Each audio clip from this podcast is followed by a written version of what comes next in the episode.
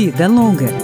Dicas para uma maturidade saudável, com Cláudio Ferreira.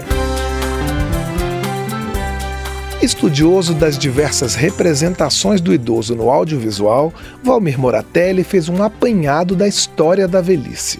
No livro A Invenção da Velhice Masculina, o professor mostra que, ao longo do tempo, foi mudando a forma com que as sociedades encaravam o envelhecimento.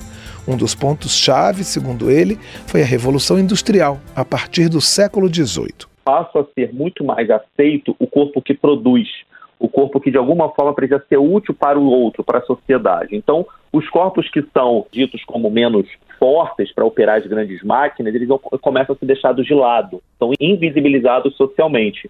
E, entre outros, os corpos idosos. Então, a partir daí, há uma mudança de paradigma muito forte no entendimento do que é o envelhecimento sadio para o envelhecimento produtivo. Em alguns momentos, como diz Moratelli, o homem idoso era visto como um sábio que detinha o conhecimento e deveria ser respeitado. Em outros, como um homem já distante do ideal de juventude e beleza.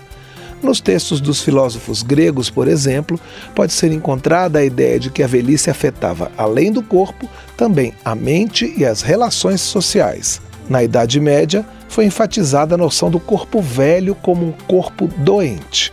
Além disso, o estudioso ressalta que a velhice sempre foi falada no feminino. Raramente a velhice masculina esteve em questão. Foi para as mulheres que se voltou a indústria da moda e dos cosméticos, à procura da juventude eterna. Homens grisalhos, ao contrário, têm sido vistos como charmosos e não se identificam como velhos.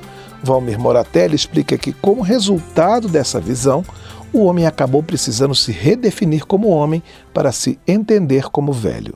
Ele não teve autocuidado, ele não se preparou para essa possibilidade de envelhecimento saindo do mercado de trabalho. Né? Quer dizer, se a gente parte do princípio de que a masculinidade, uma sociedade machista, patriarcal como a nossa, ela é calcada em valores como virilidade, força e capacidade de sustento, é uma transformação muito grande quando esse homem começa a se entender na velhice, porque ele já não tem a virilidade de antes, ele já não tem a força de antes e já não tem mais a capacidade de sustento de antes.